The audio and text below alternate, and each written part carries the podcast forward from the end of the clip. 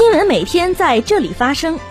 聚焦热点，关注时事。新闻十分报道最真实事件，实时追踪校内外新闻。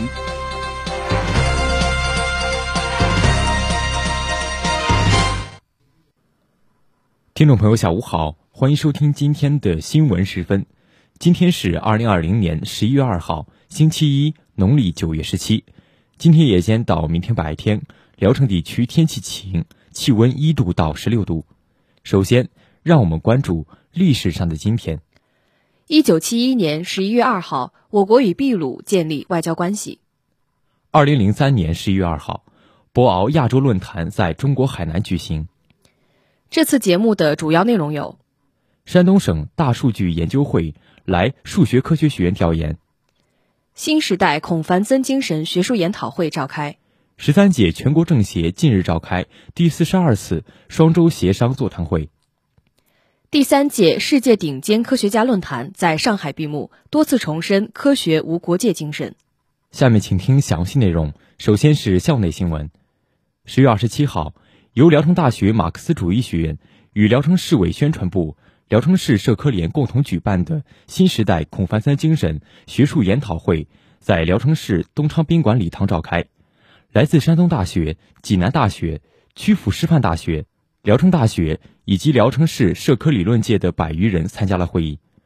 中共聊城市委常委、秘书长陈秀兴在开幕式上致辞。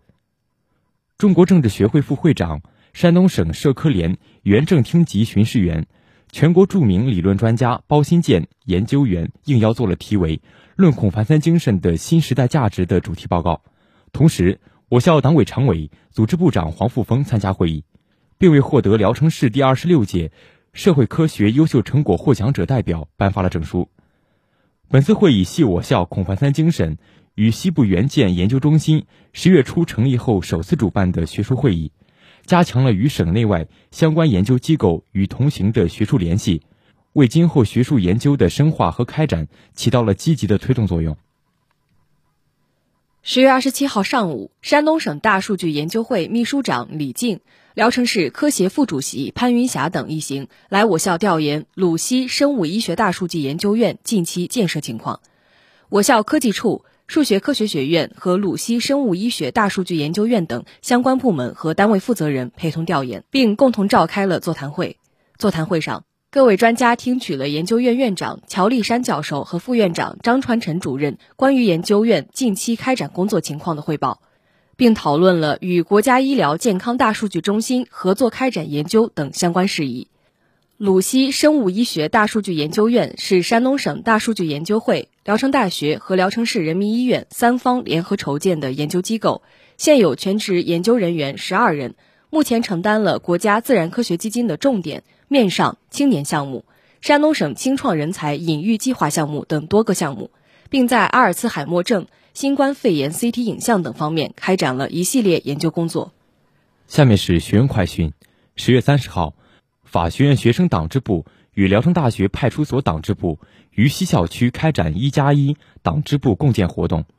法学院党总支副书记、副院长季昌伟。聊城大学派出所党支部书记、教导员陈峰和组织委员、副所长邢艳雷等出席活动。法学院学生党支部与聊城大学派出所党支部成员进行对话，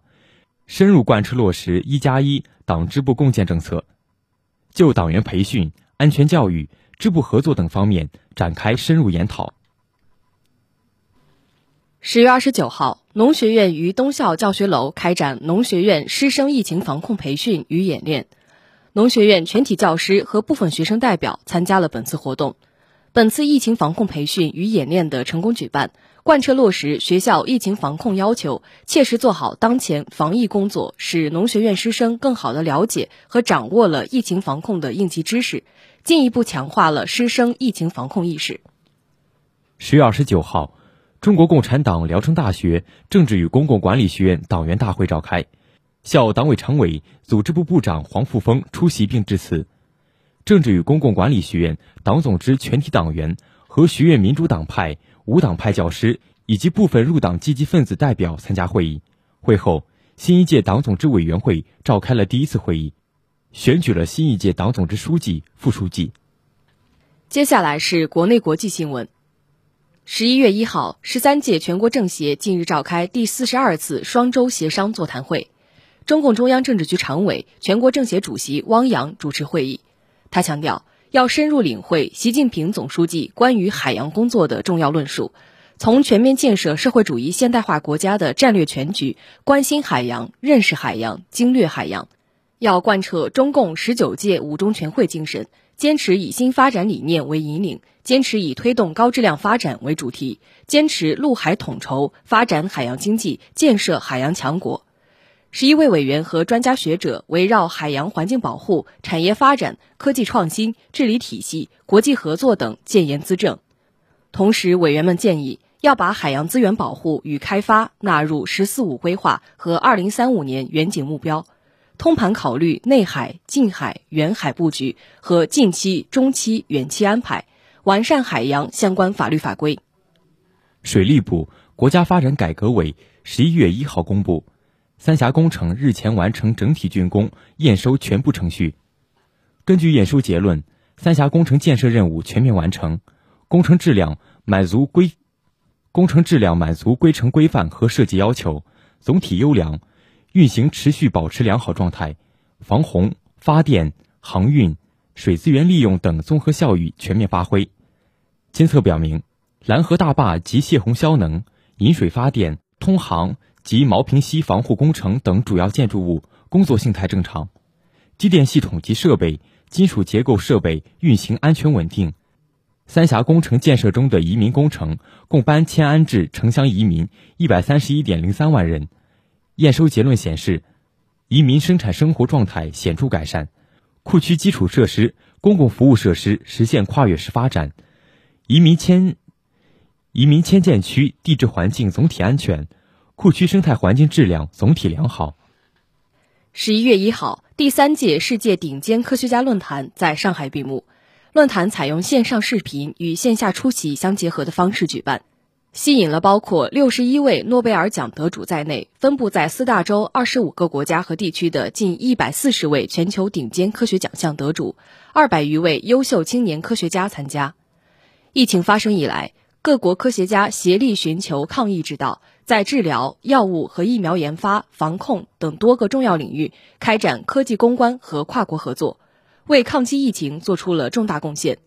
世界顶尖科学家协会上海中心执行理事长裘正义表示，这届论坛的最大特点就是在疫情的背景下克服种种困难，跨地域、跨时区，把科学家聚合在一端，显示出科学本身的力量和科学家对人类命运共同体的关注，是科学无国界精神的有力实践。为防止新冠病毒传播，韩国首都首尔市政府近日决定，自十一月十三号起。将执行比韩国政府相关规定涵盖范围更广的口罩强制令，涉及酒吧、K 歌房、面积超过一百五十平方米的餐厅、购物中心、室内结婚礼堂、主题公园、水上乐园、网吧和影院等中风险设施。